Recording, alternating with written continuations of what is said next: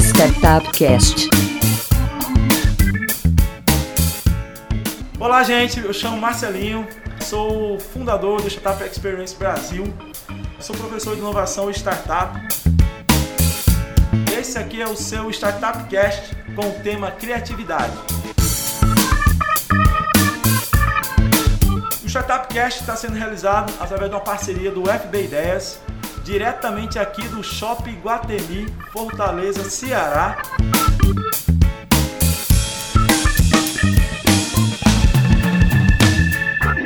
E hoje a gente tem dois convidados incríveis para a gente falar sobre criatividade. É o Lucas Gugel E aí, o moçada? Caio Eu? Freire. Nesse primeiro momento, é, eu vou fazer algumas perguntas né, para os nossos convidados sobre esse tema criatividade. É, e eu gostaria que cada um de vocês pudesse falar de alguma experiência, uma matéria, alguma atualidade sobre isso, para que os nossos ouvintes possam realmente ter aí uma noção, alguma lição disso aqui, para a gente poder justamente passar para eles algo que eles venham evoluir na profissão ou, ou individualmente, enfim. Pessoal, vamos lá. Então, primeiro, eu quero falar com o Lucas. Hoje em dia, você fala muito em ideias disruptivas, engajamento de times, colaboração e transferência de conhecimento. Isso acontece através de eventos, né? Isso também. Metodologias ágeis, é, multidisciplinaridade, entre outras coisas. Cara, na sua visão, é, o que uma empresa precisa para inovar, tanto na gestão, no movimento de produtos ou serviços? Fala Marcelinho, cara, antes de mais nada, muito obrigado pelo convite. Acho que gente. esse vai ser um dos episódios mais interessantes, porque já puxo a brasa para minha sardinha, porque realmente é algo que me interessa muito, que é a criatividade, mas não tenho dúvida que o Startup Cast vai render ainda muitas ideias legais para quem está ouvindo. E aí, Caião, massa tá aqui contigo, cara. Beleza, tamo junto. Antes de responder a tua pergunta, vou só fazer uma pequena apresentação de quem eu sou para situar um pouco os ouvintes. Cara, eu sou Lucas Gurgel e eu acredito no potencial da arte e da criatividade como insumos fundamentais para que a gente consiga ter uma vida mais autêntica e mais feliz para as pessoas e que assim a gente consiga, consiga ter uma, uma efetividade nos projetos que a gente desenvolve no dia a dia, nas nossas relações familiares, projetos também profissionais e tudo mais que o valha. Além disso, tem uma trajetória na área de música, produção de eventos, gravações, empreendi na área eh, realmente do mercado, da cadeia produtiva da música. Hoje atuo na área de gestão de projetos. Então, a criatividade ela está desde o início da minha, do meu hobby na área da música e depois passou a ser algo muito sério na medida que eu também estudei ao longo do meu mestrado essa temática. Então, me sinto muito honrado em estar aqui hoje contribuindo com esse, com esse papo.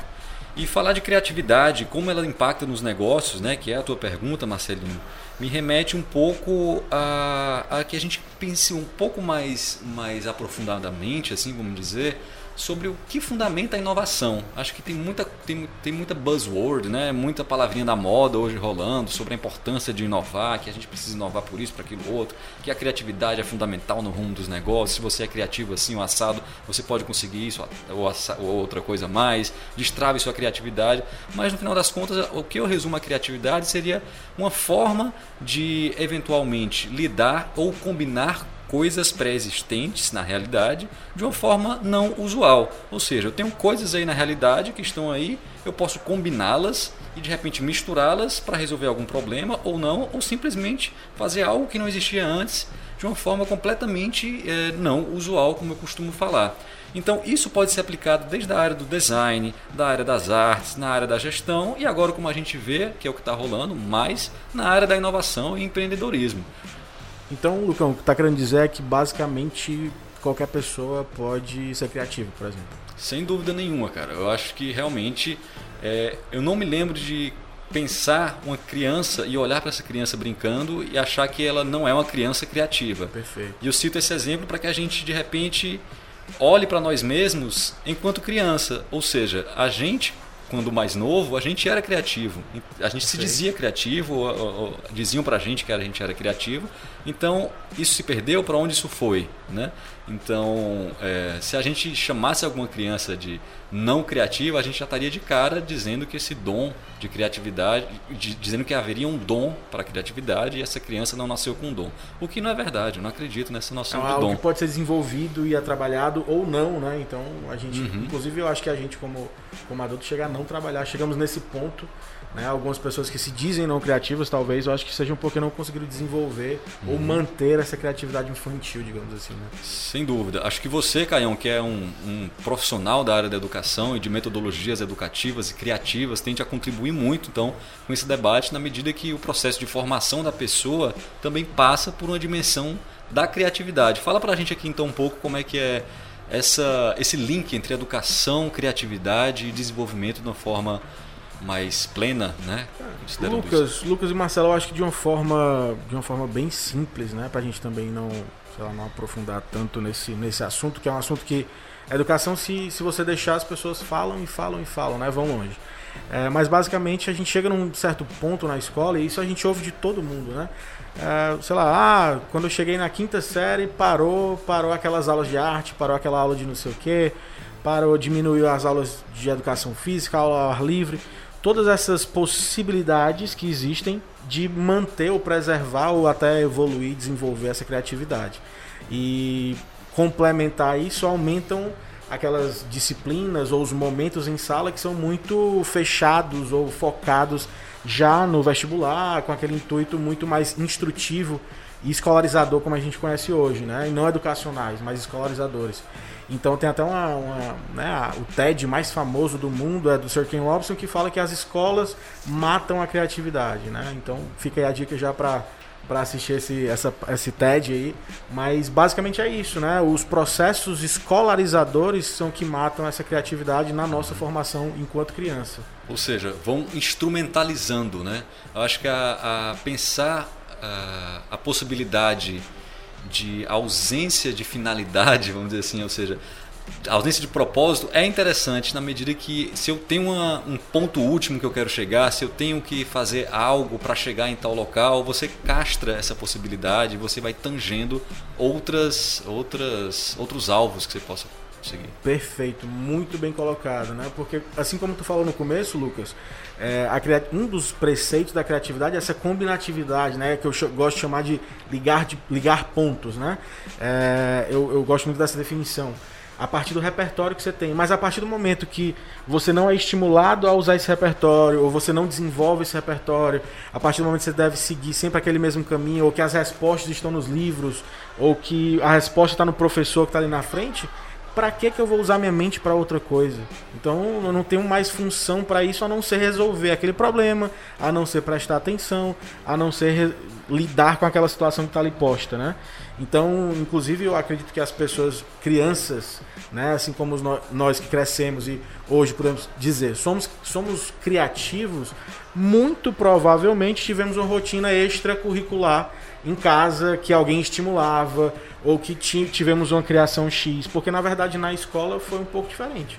Sorte daqueles que tiveram algum exemplo de professor que conseguiu estimular isso, né, e a pessoa conseguiu florear isso pro resto da vida, né? Isso aí.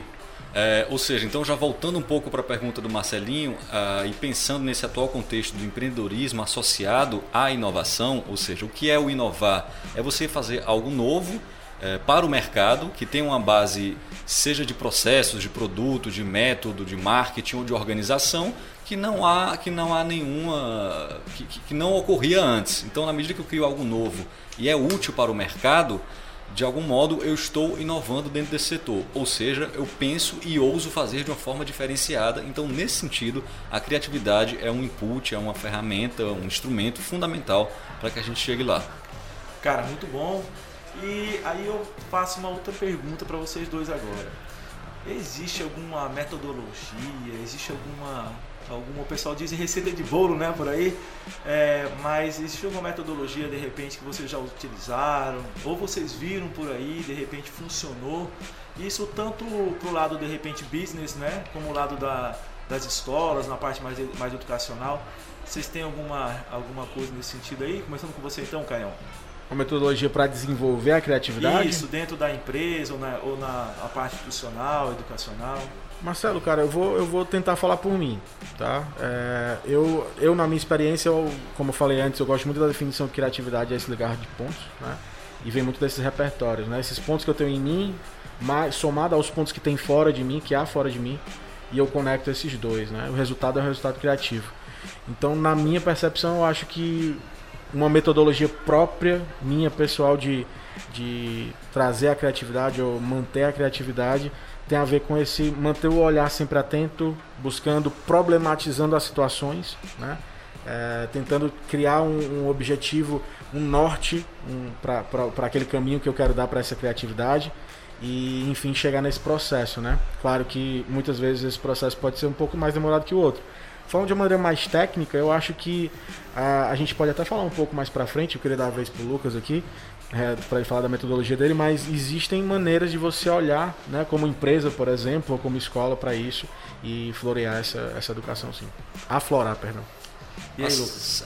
Cara, assim, eu acho que a arte, de novo, voltando para de onde eu venho, ela é um, um instrumento, é um setor, um âmbito, uma dimensão da nossa vida que é fundamental para esse resgate da presença, que é o que o Caio coloca, né?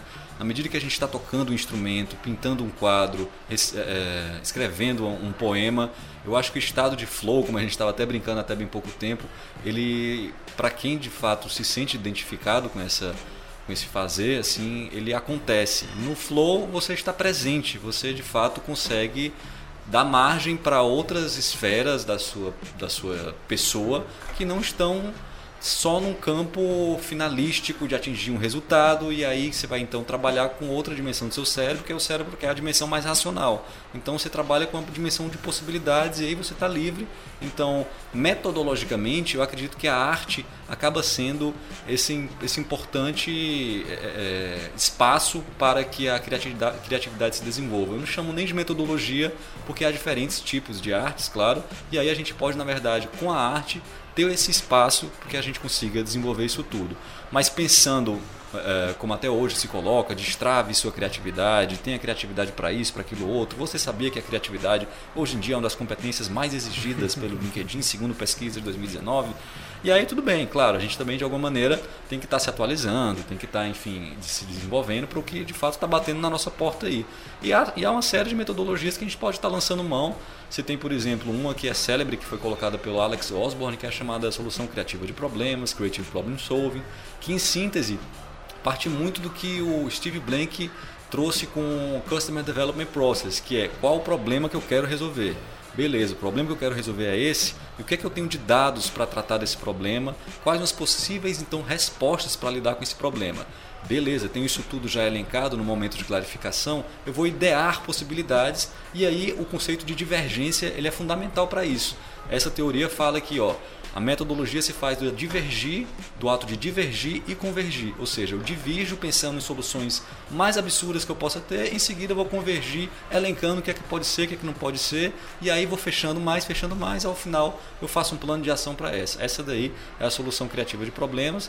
Aí você tem técnicas também que você pode estar lançando mão sempre primando pela, pela, pela questão de um, de um, conhecimento visual, de uma técnica visual, e ao mesmo tempo pela, pelo chamado tiro na lua, né? Ou para o mais absurdo de possibilidades que eu possa ter, ok, a partir desse mais absurdo de possibilidades, como é que eu posso então restringir? Então acho que é uma palavra interessante para que se pense qualquer metodologia que se que se queira para desenvolver a criatividade é estimular um pensamento divergente, ou seja, um pensamento sem amarras, que se expanda e que a partir daí a gente consiga então sem bloqueios buscar pontos como o Caio coloca para que possam ser ligados e daí a gente efetivar o que se quer para resolver o problema.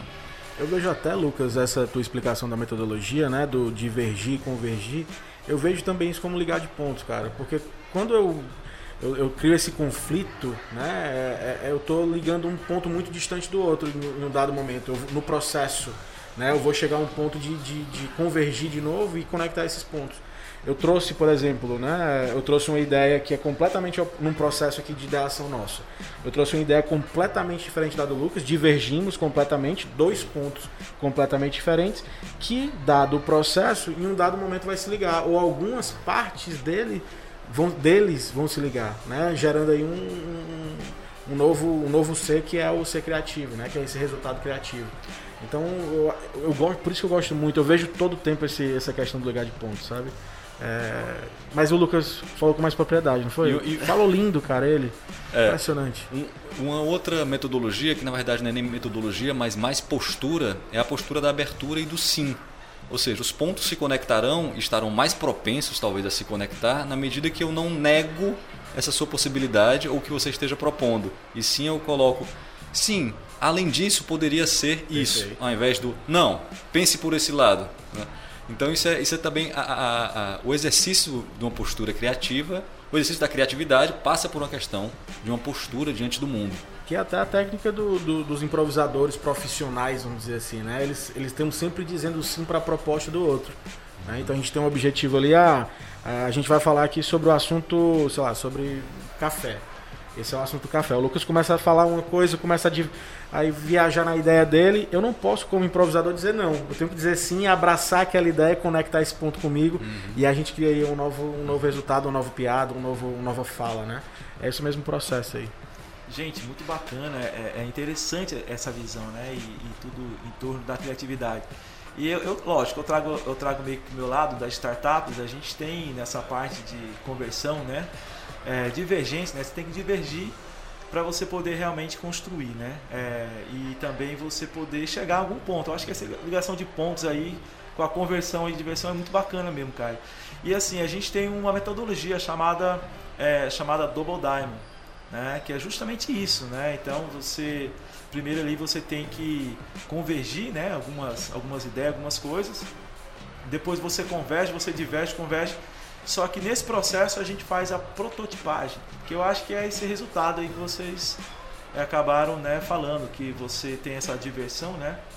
Você converge depois, ou seja, a gente fala de abrir e fechar, né? Uhum. Abrir essa mente, você capta outras coisas, né? O Lucas falou lá do, da lua, né? Do tiro lá na lua. Uhum. Você vai lá e aí depois você vai convergindo em alguma coisa realmente de fato que possa, é, de repente, cumprir seu papel dentro daquela ideia, né?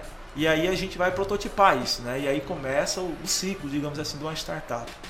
A noção de, proto, de prototipagem é muito interessante, né? Assim, ela ela assegura de que, de que não há nada pronto, né? A noção do beta, né? As coisas é. estão em desenvolvimento, as coisas são iterativas, né? Elas são validadas, aí, é isso mesmo? E aí, não, é não, ok. Vamos então pivotar, se for o caso ou não, e aí a gente puxa um pouco para a terminologia mais usada no universo das startups, mas que no fundo é isso, é perceber que a realidade é dinâmica e diante dessa, diante dessa dinamicidade eu tenho que jogar e dançar com ela. Né? Eu tenho aqui que minimamente validar, reconstruir, prototipar de novo, ok, uma outra versão, um beta, e aí vou dentro da realidade agindo junto. Perfeito. Show, cara, muito show. É legal a gente falar sobre isso, né? A gente a gente estava comentando antes que o tempo era muito, mas na verdade acaba sendo pouco quando a gente começa a falar disso.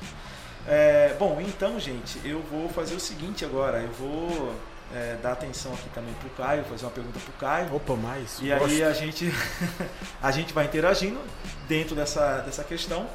E eu sei que o Caio também tem esse lado meio Hunter, né, Caio? Eu sei que você tem Gosto. uma pegada aí Hunter aí e tal, bacana. Então, a gente também formulou alguma coisa aqui em torno disso para você. Nossa. E com certeza o Lucas vai conseguir contribuir de uma forma, de uma forma espetacular. E assim, eu tinha, eu tenho lido, né, muitas coisas e uma delas eu vi esses dias, inclusive na, na, na Forbes, no LinkedIn Learn e no Gallup, são empresas, né, norte-americanas. Então a, a, pesquisa talvez possa dizer muito lá nos Estados Unidos, né? Mas como ela é global, então eu atribuí aqui para a gente falar dela também. Então é o seguinte, é, a gente vive num cenário atual, né, pegando aí a pandemia já de fundo, onde a multidisciplinaridade entrelaçada às habilidades interpessoais são essenciais para uma, para uma vaga de emprego, digamos assim, hoje em dia, né? E então não adianta apenas o cara ser o cara muito técnico, né? Mas o cara não ser humano, digamos assim, né? Ou o cara de repente não tem aquela pegada que tem o propósito da empresa. Chegou lá, passou no teste dele, quer ganhar a grana dele, fazer o dele e vai-se embora. Não se compromete muito além disso, né? E nesse contexto, Caio, é, eu elenquei aqui, através dessa pesquisa, os principais soft skills que as empresas estão procurando são o seguinte, cara: criatividade, inteligência emocional, pensamento analítico, uh, mentalidade de crescimento, cara, isso é fantástico. Tomada de decisão, comunicação, colaboração, entre outros, né? Eu elenquei isso aqui, mas tem mais. E aí o seguinte, dentro dessa, desse bolo todo, claro, não vamos esquecer, né? Claro que o cara tem que ter assim, um hard skill, né? Bacana, tem que ter o fit cultural com a empresa. Mas dentro dessa perspectiva, Caio, como conciliar tudo isso em prol do crescimento produtivo do time? Pô, primeiro, se você conseguir achar alguém com essa combinação de fatores, cara, contrata sem sombra Incrível. de dúvida, dá o que ele quer. né? Eu acho que esse é o primeiro ponto. Mas dentro de, uma, de um olhar de perspectiva de time, imaginando que não todo mundo tem essa, essa combinação, né? vamos dizer assim, essa ficha né? com todos esses pontos. Então a gente vai encontrar vários desses pontos em várias pessoas diferentes. Né? E aí já rola a questão do conectar pontos, ligar pontos. Né? Cabe muito a visão do gestor de entender quem é bom em quê, né? Hoje mesmo eu escutei uma pessoa falar para mim, o nome dele é Reno, se estiver ouvindo aí, um abraço. Ele falou, Caio, eu não sou bom em nada a não ser conectar pessoas. Eu sei quem é bom em quê e conecto essas pessoas para fazer. Engraçado que ela sempre chega no resultado que eu quero, no prazo que a gente impõe e etc. Ou seja, não precisa muito a não ser essa visão de entender quem é bom em quê, né? E aí a gente algumas pessoas podem entender que isso é um pouco estranho, porque empresas com, compartimentadas, né, divididas em setores muito claros, evidentes e rígidos, você acaba não tendo isso, ou, ou se tem muita sorte, porque as pessoas meio que encaixaram e entraram e caíram ali de paraquedas, né? Mas é, eu acho que a, a, cada vez que a gente vai desenvolvendo esse olhar inovador, desenvolvendo esse olhar inovador dentro das empresas no mercado, é por isso que o americano foi citado aqui, né? O brasileiro está indo nesse caminho. A gente está cada vez mais flexibilizando essa, essa, essas membranas e permitindo que os setores falem entre si, que essas pessoas que estão em diferentes setores se complementem para um projeto que é multidisciplinar. Né? Então, um projeto vai demandar ali três, quatro, dois setores e as pessoas desses setores vão trabalhar, vão conectar-se, né? vão pegar esses pontos que ela tem de melhor para chegar naquele ponto. Mas cabe muito à visão do gestor naquele momento de entender quem é bom em quê. Né? É, mas enfim, eu acho que aí a gente também vê essa questão do conectar de pontos. Né? Claro, é um assunto muito profundo, como é que você desenvolve ou como é que você chega nesses pontos. A gente está falando de um mercado de trabalho que está desconectado, por exemplo, do, do da, da, da, nossa escolarização. As escolas, as faculdades, universidades não promovem isso, né? A gente vai ter um marco agora a partir de 2021, 2022, que as escolas vão ter isso no seu currículo, né? Mas até hoje não temos, né? Então, assim, de fato, como a gente já falou no começo, a gente não tem essa formação, né, para esses pontos que a gente acabou de citar, que o, que o Marcelo citou. É, infelizmente, né? a gente acaba desenvolvendo com as experiências, com as porradas que a gente leva, com os exemplos que a gente tem em casa, ou enfim, com, trocando uma ideia com um amigo com outro. Mas de verdade, assim, eu acho que não tem muito mais a adicionar. É só que as empresas podem sim desenvolver isso aqui no Brasil já, elas têm só que se flexibilizar um pouco mais, né? se permitir essa, é, esse olhar para se conectar lá dentro, né? lá de dentro. Lucas? É, essa, eu pego exatamente esse gancho, né? Em que medida também as empresas se permitem ousar, né? Com profissionais de áreas tão distintas, assim, do que realmente é o core business da empresa. Isso parte também até da mentalidade do processo formativo desse, empresa, desse empresário, desse empreendedor. Né? E principalmente aqui no, no Nordeste, Ceará, essa mentalidade mais tradicional também chega no próprio mundo dos negócios. Né? Acho que na indústria também, principalmente. Você não vai contratar de repente uma pessoa que tem uma experiência na área das artes ou sei lá, na área do design, para estar de repente numa parte de linha de montagem, por que essa pessoa teria que estar lá, mas na verdade os inputs que ela poderia trazer e a forma de pensar a, a, a redução de determinados desperdícios, que é um dos contextos, que é um dos conceitos fundamentais para qualquer linha de produção, pode ser de uma forma bastante inovadora. Então, é... Ela, ela inovaria e seria interessante tê-la se ela tiver a hard skill necessária, né? Então a combinatividade dessa hard skill, né, de estar tá ali naquela linha de produção, mais as soft skills, mas com certeza, se esse perfil que você falou, né, de, de um pouco mais com outra pegada do, do, que a gente é comumente vê, se essa pessoa tiver essa hard skill, com certeza ela vai trazer algum, algum processo inovador, né? Um olhar diferente.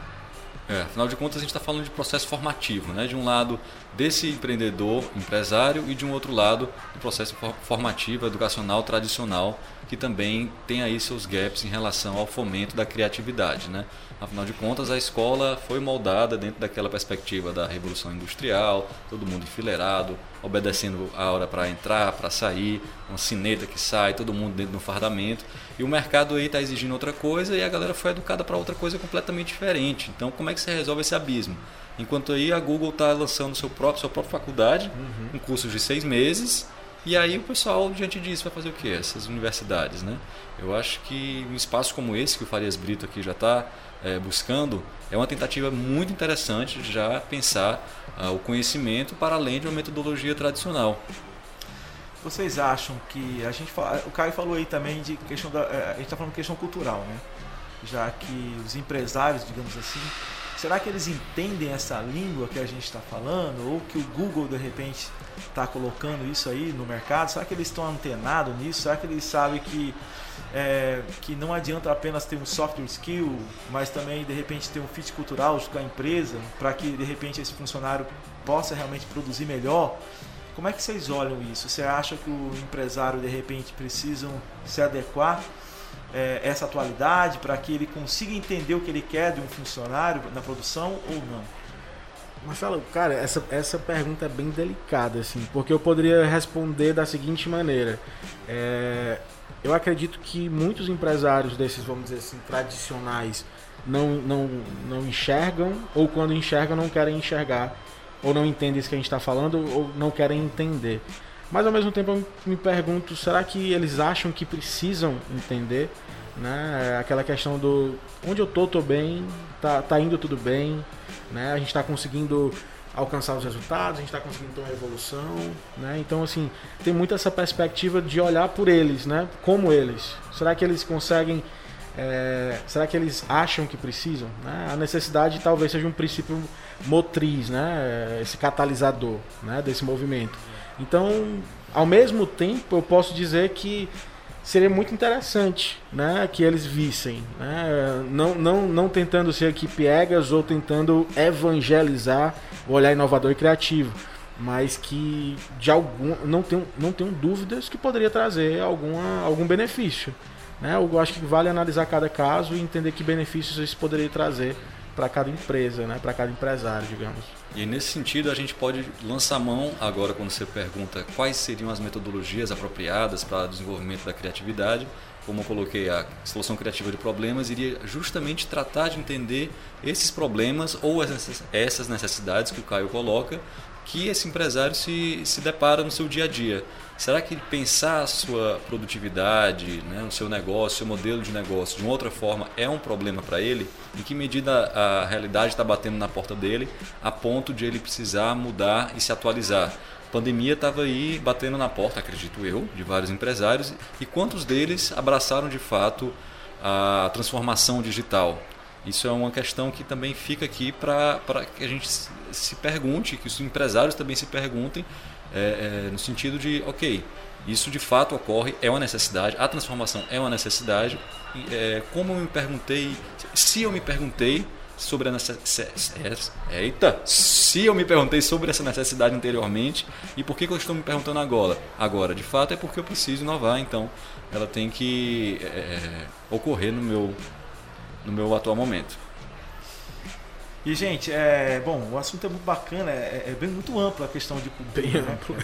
É, a gente poderia questão... puxar várias ramificações é, aqui. Né? Exatamente. Né? Eu joguei essa pedrada mesmo, né, para ver como é que vocês iam se comportar. Mas, assim, é, eu, eu, às vezes tenho reuniões durante a semana em alguns órgãos, né?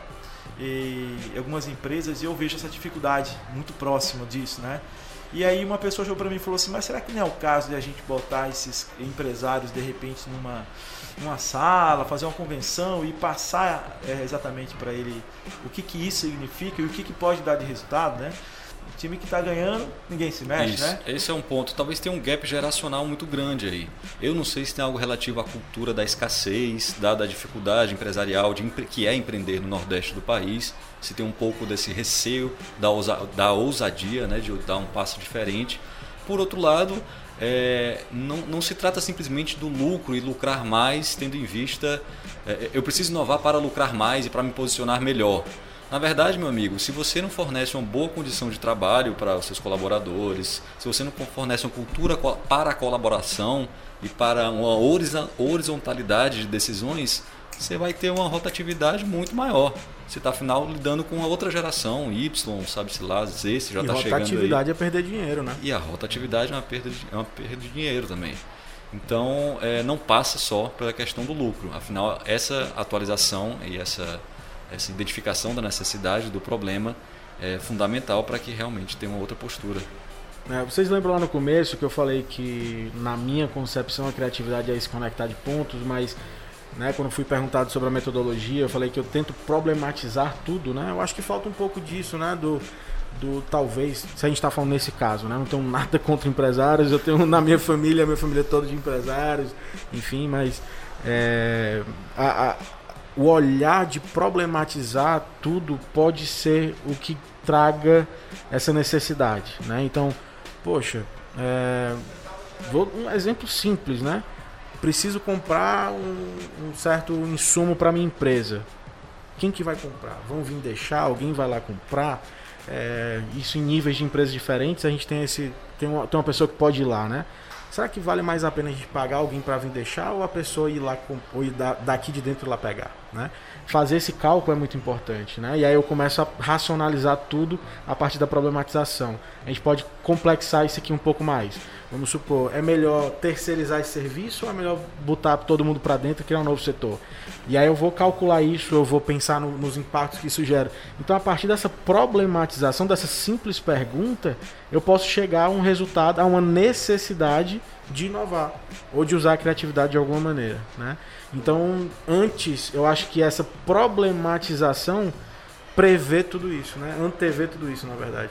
Então, eu acho que o que o Lucas acabou de falar é, é, é, essencial, né? Não é só o lucro, mas os outros aspectos. Mas como eu, como empresário, posso ver esses outros aspectos? Né? Se na verdade eu estou visando isso ou aquilo outro, ou se meu objetivo é esse ou aquilo outro, e tem outras pessoas pensando em outros problemas para mim, né? Então acho que tem aí problema de comunicação, tem um problema de não problematização, né? Então acho que é, é um pouco mais complexo do que, do que só falar que precisamos inovar e que vamos inovar. Legal. E, eu acho que o que a gente mais ouviu nessa pandemia foi o seguinte, né? Quem que deu um gás né, no seu setor tecnológico? Covid-19. Né? Então a gente ouviu muito isso, né? E, e, assim, parece que, é como o Lucas falou, né? O cara meio que foi porque tinha que ir, porque senão o processo que a gente está passando no mundo inteiro com essa pandemia ia realmente acabar é, fechando o negócio dele, né? E muita gente migra, migrou né, pro, pro digital. Talvez não da forma correta, né? Da forma que tinha que ser, mas acabou Não precisou problematizar, problematizaram por eles, né? Exatamente. Ou seja, aconteceu algo que a, a, ocasionou isso e aí ele falou, opa, deu start ali, né? É, gente, a conversa está muito boa, né? Lucas, e aí, Lucas, quer fazer alguma observação aí? Cara, basicamente, é, eu me lembrei de um exemplo que pode parecer nada a ver, que eu estava aqui lendo antes da gente conversar. Então, é bom.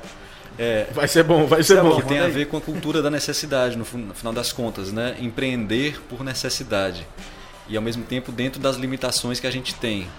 É, eu vi um caso da Nigéria, onde é um país pobre, a Nigéria, onde é, fazendeiros da região estavam tendo problemas com ataque de falcões nos, no, no, no galinheiro.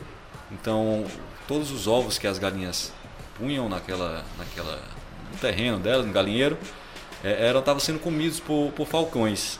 Né? E eles, puxa, o que a gente vai fazer? A gente está perdendo nossos ovos, é a nossa subsistência, além do que a gente consegue, consegue trocar e tal. O que é que eles fizeram? Eles identificaram que as galinhas mais escuras e com a pelagem até mesmo tendendo para o roxo não eram atacadas. Decidiram pintar todos os pintos de roxo. Nossa. Todas as galinhas de roxa foram pintadas. Resultado, os ataques pararam. Deu certo, não acredito. Deu certo. Olha que sensacional. Então, tipo, diminuiu, foi 95% de, de aumento de, de efetividade essa ação deles. E o que, é que aconteceu? Isso mudou todo o ecossistema. O que, é que acontece? Ok, começaram a nascer mais, mais pintos dos ovos, começaram a, a E aí movimentou toda uma cadeia, inclusive de pessoas que estavam especializadas e cobrando para pintar galinhas dos outros, das outras fazendas. Então, quando você acha que, uma, que a criatividade de repente é um oba-oba, que não sei o que, ah, que legal, acho tão bonita essa perspectiva de inovar e tudo, fazer post-it. Não, meu amigo, gera negócio também. E gera negócio de impacto social dentro de um país pobre ao mesmo tempo e que vai contaminando e contagiando outras pessoas dentro, dentro da, da, da, do, do, setor que você está e fomentando todo um ecossistema. A gente falava da pandemia, né? O que, é que você faz por necessidade? Cada um com suas necessidades dentro do seu determinado período de tempo. Perfeito. Esse exemplo da, do, do, dos pintos pintados é sensacional, cara. Sensacional. Tem, muito, tem muita conexão aqui com o que a gente já falou. Por exemplo, o tiro na lua que o Lucas falou, né? Essa permissão de poder exagerar, aloprar no, no, na minha ideia, né?